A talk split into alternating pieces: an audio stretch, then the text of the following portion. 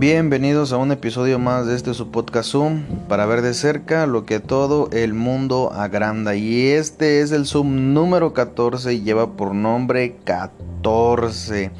¿Por qué? Vamos a verlo en el libro de Segunda de Reyes, en el capítulo 13 y en el versículo 21 dice, y aconteció que al sepultar unos a un hombre, súbitamente vieron a una banda armada y arrojaron el cadáver en el sepulcro de Eliseo, y cuando llegó a tocar el muerto los huesos de Eliseo, revivió y se levantó sobre sus pies.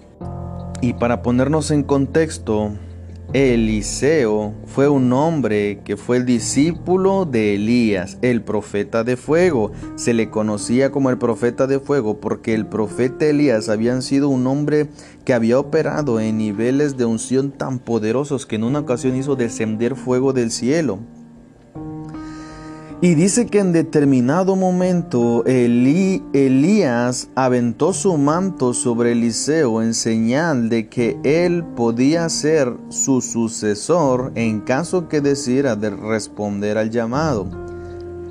De manera que Eliseo responde ese llamado, camina mucho tiempo aprendiendo y sirviendo al profeta Elías.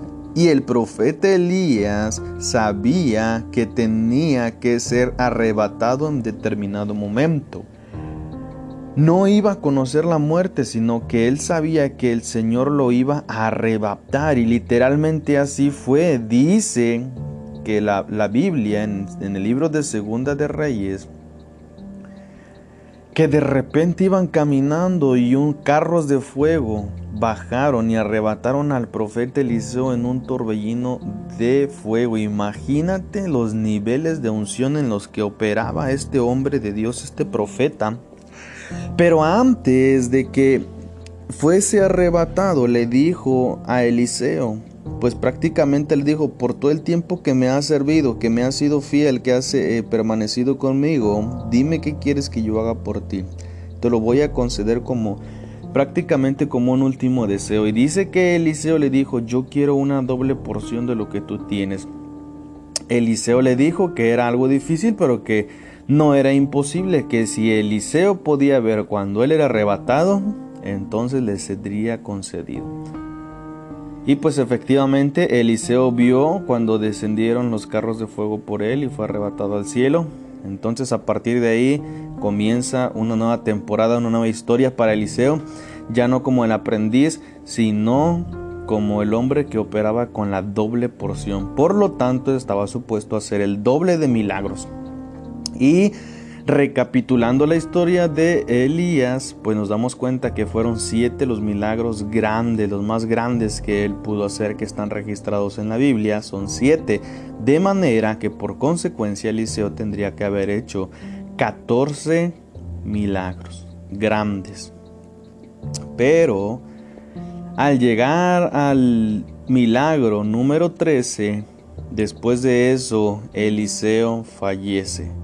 De manera que cualquiera podría haber dicho que no se cumplió la palabra que había sido decretada sobre él de que le sería otorgada una doble porción de la unción.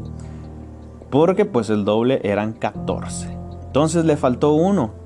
Pero dice la Biblia en el capítulo 13 y versículo 21 que cuando ya habían sepultado e inclusive ya quedaban los huesos nada más del profeta Eliseo, unos hombres fueron y aventaron un cadáver y cuando lo hicieron el cadáver resucitó.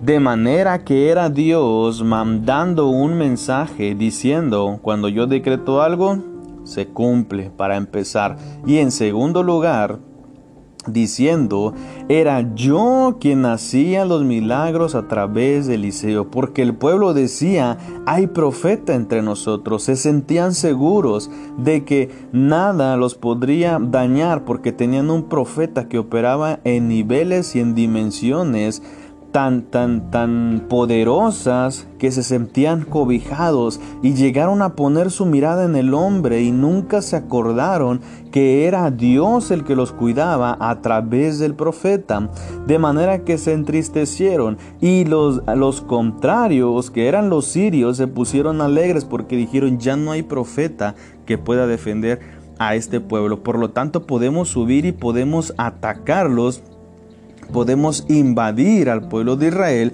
ya que no hay un profeta entre ellos que los cuide.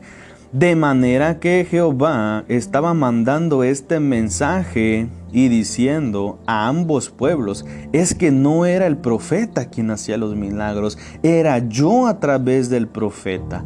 Por lo tanto, ambos bandos dejen de poner su mirada en el hombre. Esto lo hice para que dejen de poner su mirada en el hombre y que siguiesen creyendo que era Eliseo, porque nunca fue Eliseo, siempre fui yo haciendo los milagros.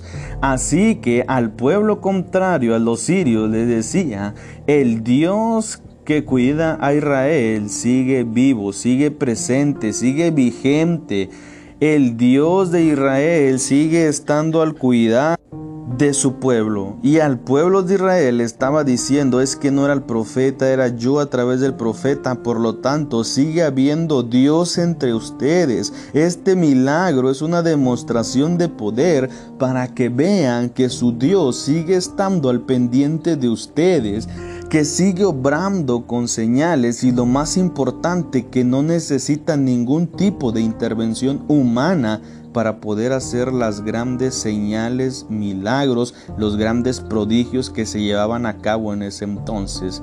Y ese mensaje que Jehová dio en ese entonces al pueblo de Israel y al pueblo de los sirios es el mismo mensaje con el cual este sum número 14 pretende dejarte. Es decirte, nunca pongas tu mirada en el hombre, nunca se te ocurra pensar que eres tú haciendo las cosas. Siempre es Dios a través de ti. Si eres ministro, si tienes un llamado, si has visto gente cambiada, milagros, señales, nunca se te ocurra pensar que eres tú, pues siempre es Dios a través de ti. Y para ti que sigues a hombres, que tienes pastores eh, favoritos, que tienes bandas de música favoritas, nunca pongas tu mirada en el hombre. La Biblia dice, maldito el, el hombre que pone su mirada maldito el hombre que confía en otro hombre, perdón.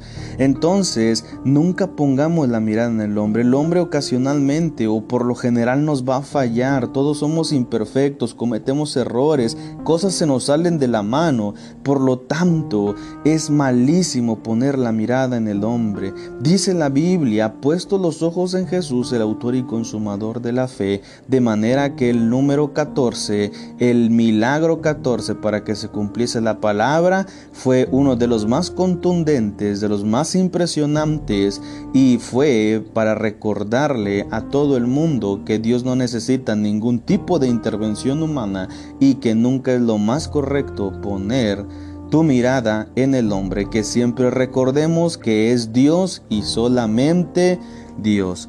Bendiciones, nos escuchamos en el próximo Zoom.